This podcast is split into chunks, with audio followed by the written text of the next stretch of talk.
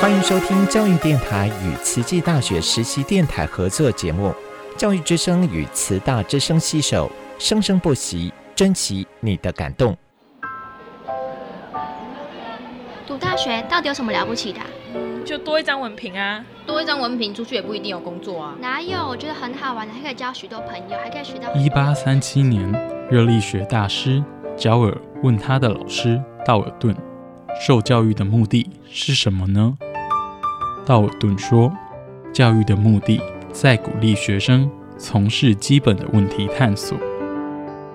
大学有许多课程，目的不是让你得到高分，而是让你了解自己。”欢迎收听由慈济大学教育团队制作主持的《大学了不起》。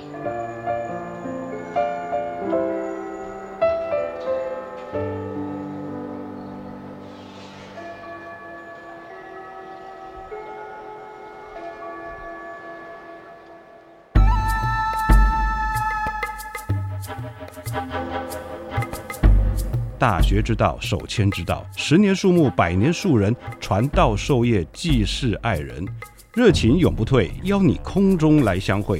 您现在收听的是优质好节目《大学之道》。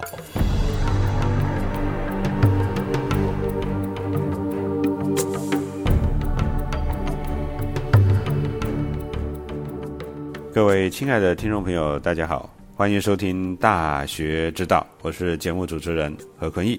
在今天的节目里头呢，想跟大家分享一下，就是我们我们在平常日常生活用语里头，或者是在阅读一些古籍里头呢，啊，或者小说哦，有一些词，那这个词呢，我们的理解好像不是那么的正确哦，所以呢，在这个节目，我想哎，利用这个机会跟大家简单的介绍一下几个词哦。好。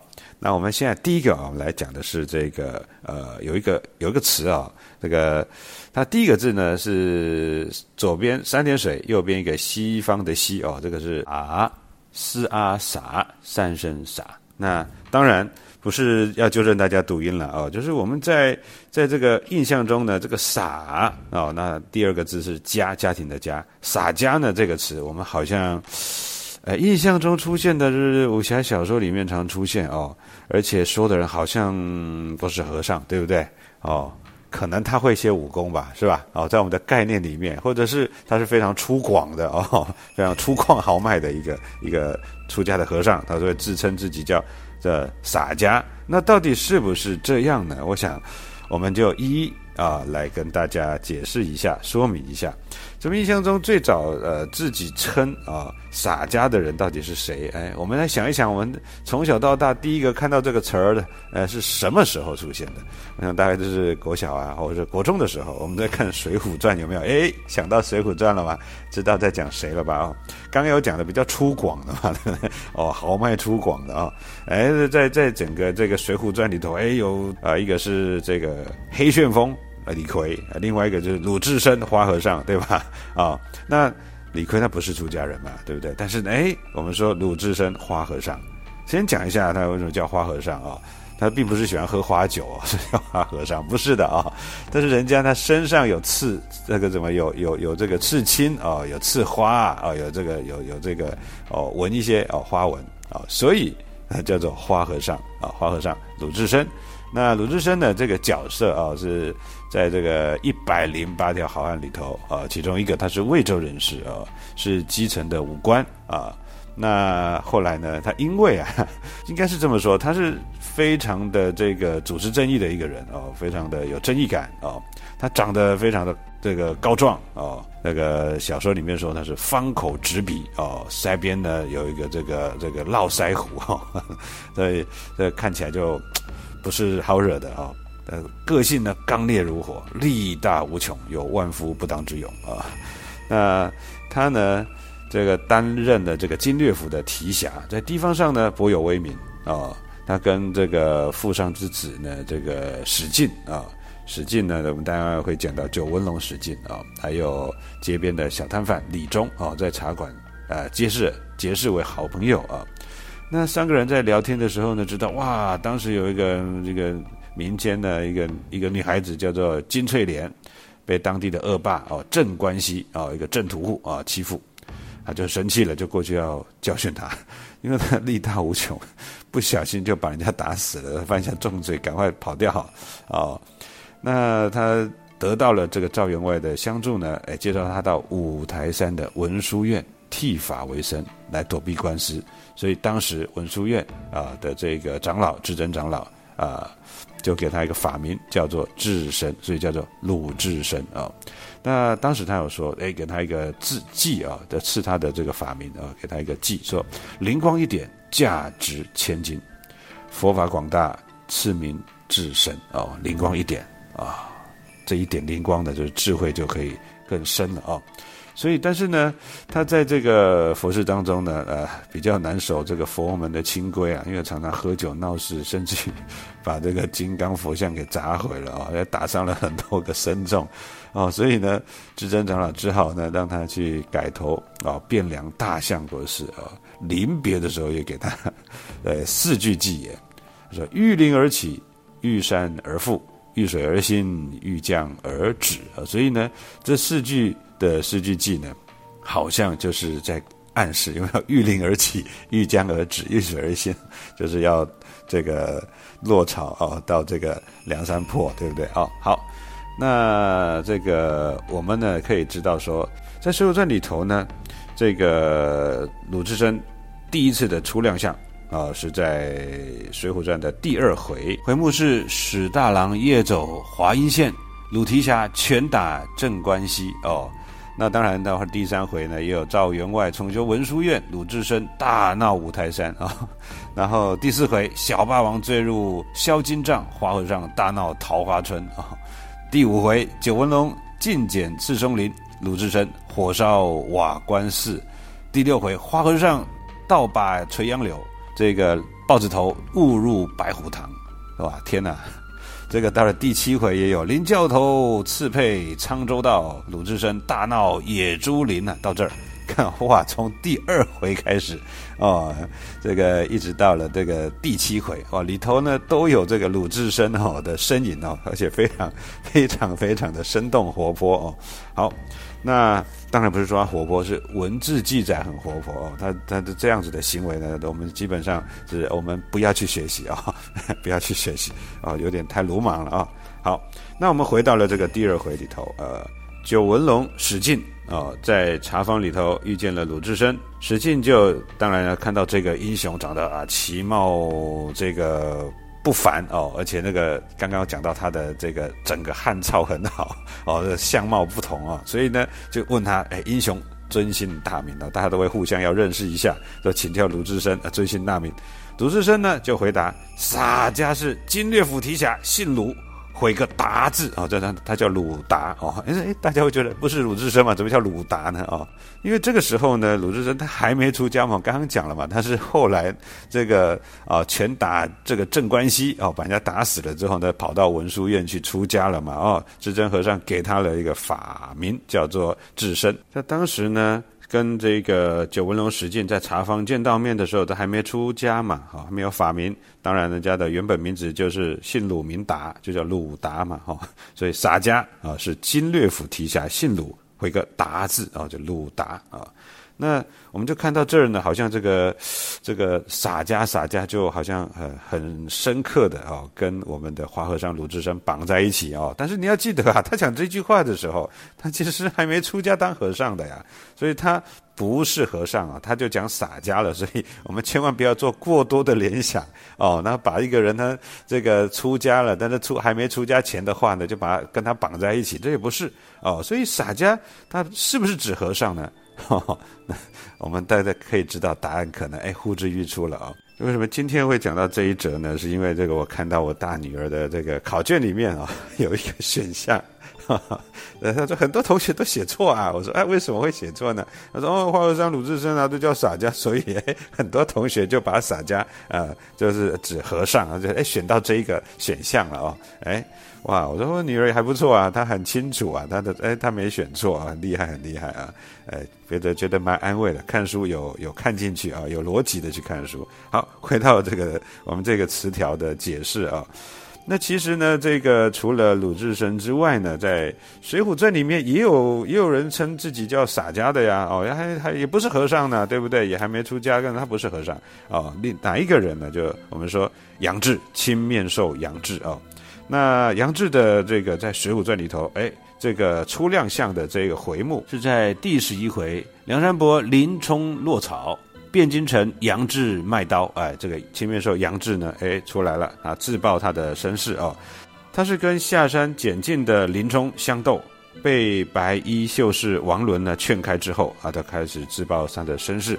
他就说了哦，洒家是三代将门之后，武侯杨令公之孙，姓杨名志，流落在此关西哦，在这个地方，所以杨志他没当过和尚啊，所以他讲洒家是怎么来的。好。我们待会再讲这个洒家怎么来。这个地方呢，我们刚刚提到说，哎，他是武侯杨令公之孙哦，哎，这杨令公是谁啊？这个地方就要让大家知道一下。我们知道啊，这个这个宋代初年啊，这个很重要的一个一些有一个杨家将，对大家应该都知道哦，杨家将。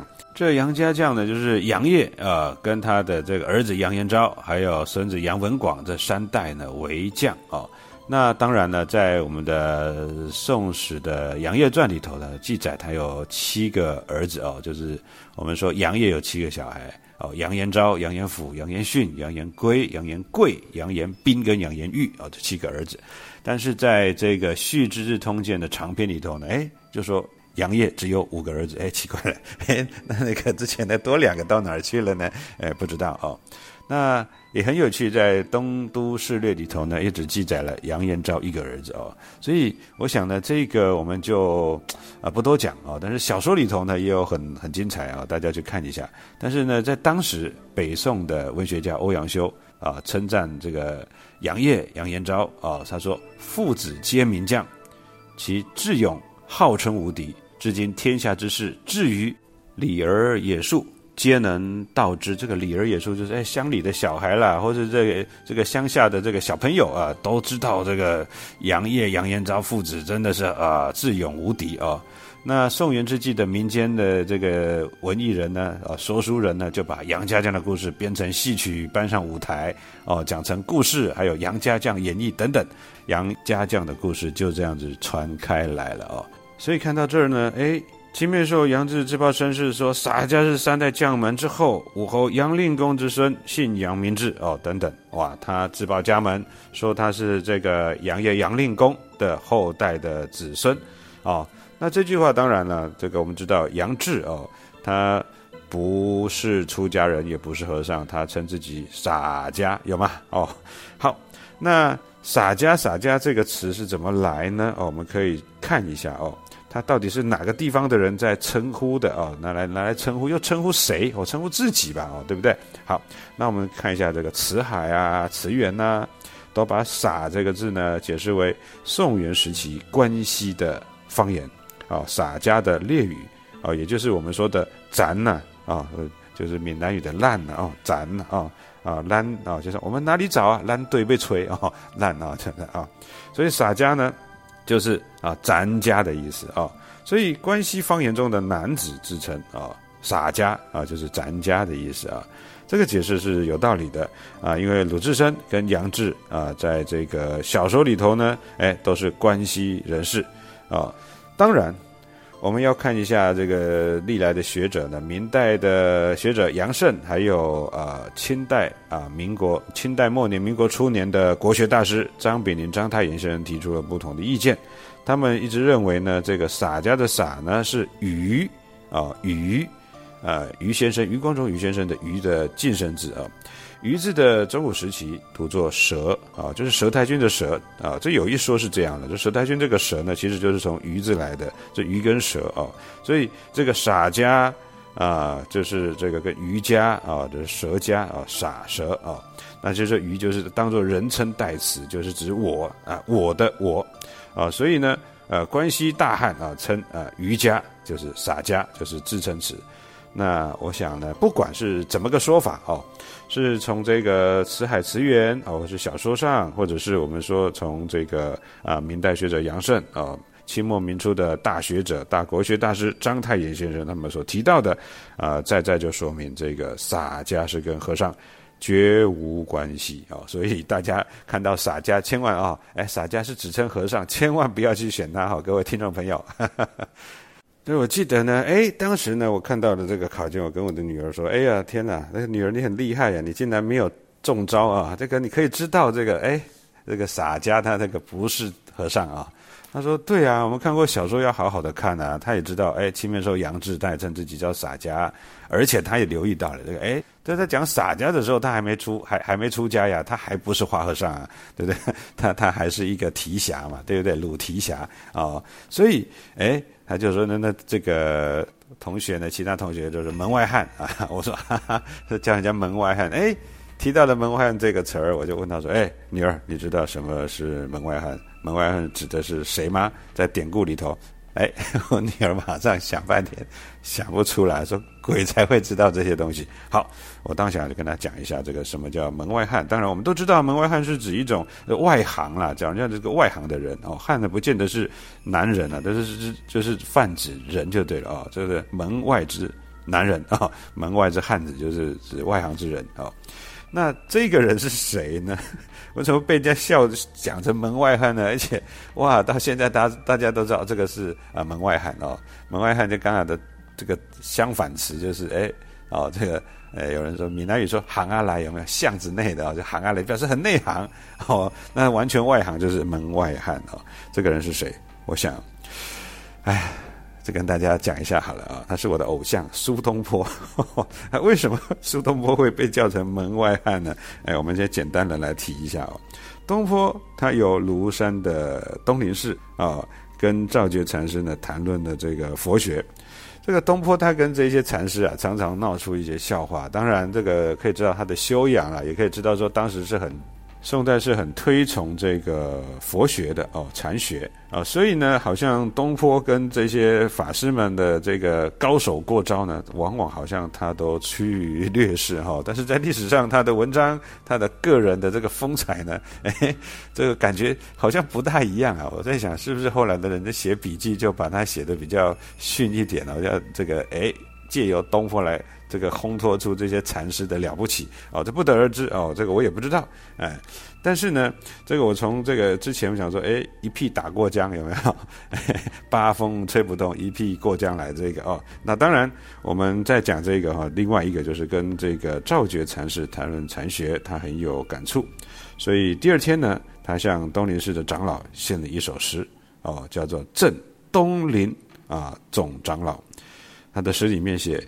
溪声便是广长舌啊，溪溪流的声音就像广长舌像啊，流出广长舌像在宣说佛法了啊，就是佛法这个到了你修到最高层的，听到什么都是佛号哦，所以东坡说溪声便是广长舌，山色起飞清净身哦，山的颜色它就像清净身一样，山色起飞清净身，夜来八万四千骑。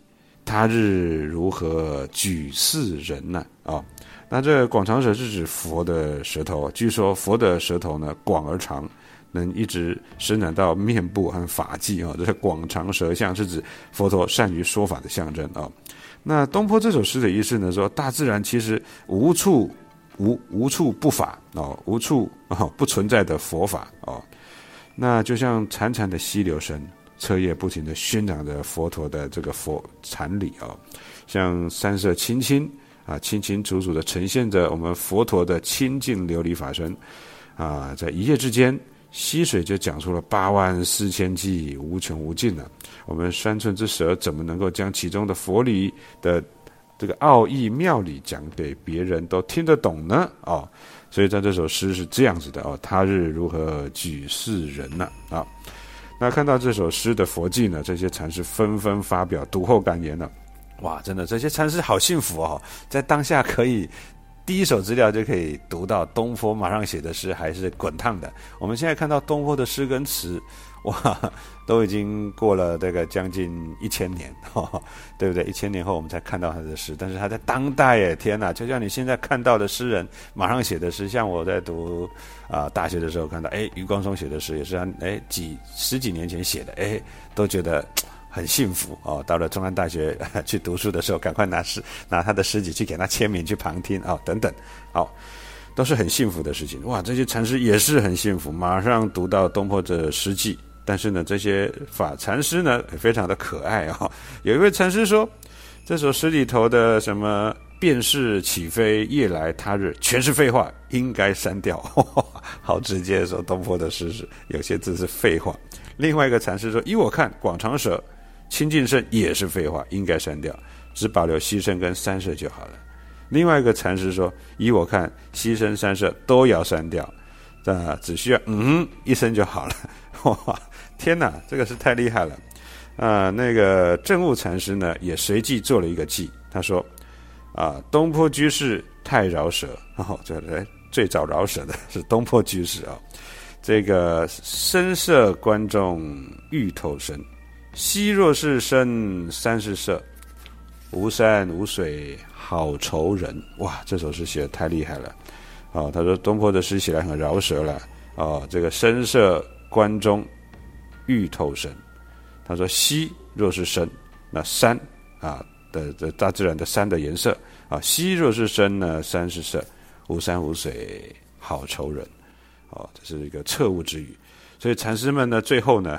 对东坡的诗最后一个评价说：“啊，此门外汉耳，在佛门里头是个门外汉耳哦，哇，天哪，这真的是哦。但是东坡的这个门外汉呢，闹了这个笑话，哎，这个一屁过江来也闹了个笑话。东坡也听说玉泉号禅师呢，言谈之间都是讥讽，所以呢，他就为福求见禅师。一见面，禅师就问：尊官贵姓？东坡的回答也很有趣啊，他说：姓称啊。”称子的称，称天下长老的称，这句话是说我要看看你有多少斤两，所以我姓称。哇，这个玉泉号禅师一听啊，知道他是故意来较量的啊，立刻大喝一声，哈的一声啊，大喝一声，然后问道：“那你称一称我这一声喝有多重啊？”听说当时东坡啊，顿时目瞪口呆，一句话都说不出来，只好恭恭敬敬的行礼。就是呢，这个大喝一声呢，这在这个唐宋之际呢，就有什么我们说的这个呃当头棒喝啊，这个都有它的典故的啊。话说呢，唐代就有啊，唐代的和尚啊，这个临济义玄禅师啊，是潮州南华人，早年呢跟从的黄檗西运禅师出家，曾经啊三次问黄檗啊，向黄檗禅师呢西运禅师请教，说什么是佛法大义啊？在五灯会员里头，卷十一啊，他提到了啊，就是临济义玄禅师啊，这原文是如何是佛法大义？哇，像我们今天上课有学生问我啊，什么是声韵学或者语言学的？大义啊，妙义啊，我就觉得好感动。学生竟然要问这么深入的问题，多好啊，对不对？佛只知道充数而已，对不对？哇，多幸福，多感动啊！学生终于问到最关键的呃时刻，什么是佛法大义啊？这个我们说，呃，临济禅师啊，跟黄檗啊，西运禅师啊，他的师傅问了什么是佛法大义，结果问了三次，结果是什么呢？遭到棒打。就拿了这个这个呃浮尘，直接从头啊给他砍下去哦。每次问，每次被打，所以他说他自恨啊，自恨这么障缘不得伸止啊。然后这是可能他自己的这个孽障啊 的关系，所以没办法了解比较深的一些啊这个旨序啊。然后后来呢，跟黄渤这个西运禅师呢告辞，黄渤就指点他到高安滩头请教。大愚禅师，啊，临济禅师见到大愚禅师之后，就告诉他：我三次发问，这三次都被师傅打。他说：我是不是犯了什么错呢？哎，这个大愚禅师就说：哎，黄渤只是好心想帮你领悟佛法大义，怎么你反而在寻找自己有没有过错呢？哎，听说，哎，你知道这个根基锐利的，就马上听得懂。这灵济马上，哎，当下，啊，开悟了，立即开悟。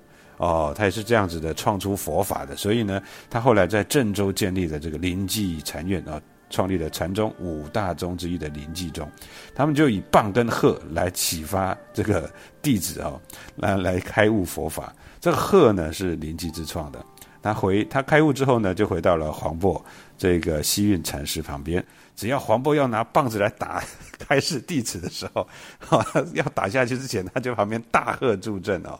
所以这个故事哦也是很有呃意思的。就是说呢，就是当头棒喝呢，是指用来让人立即醒悟的一个警示。好，那我想我们今天的节目秀一下，哇，又到了尾声了啊。那今天跟大家这个说明了这个什么门外汉啊，门外汉。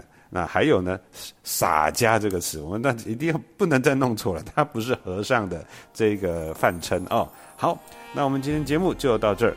这个大学之道，感恩各位听众朋友的收听，我们下礼拜空中再相会。我是节目主持人何坤义，感恩您，拜拜。心坠落湖底，月。了无踪迹，难忘你离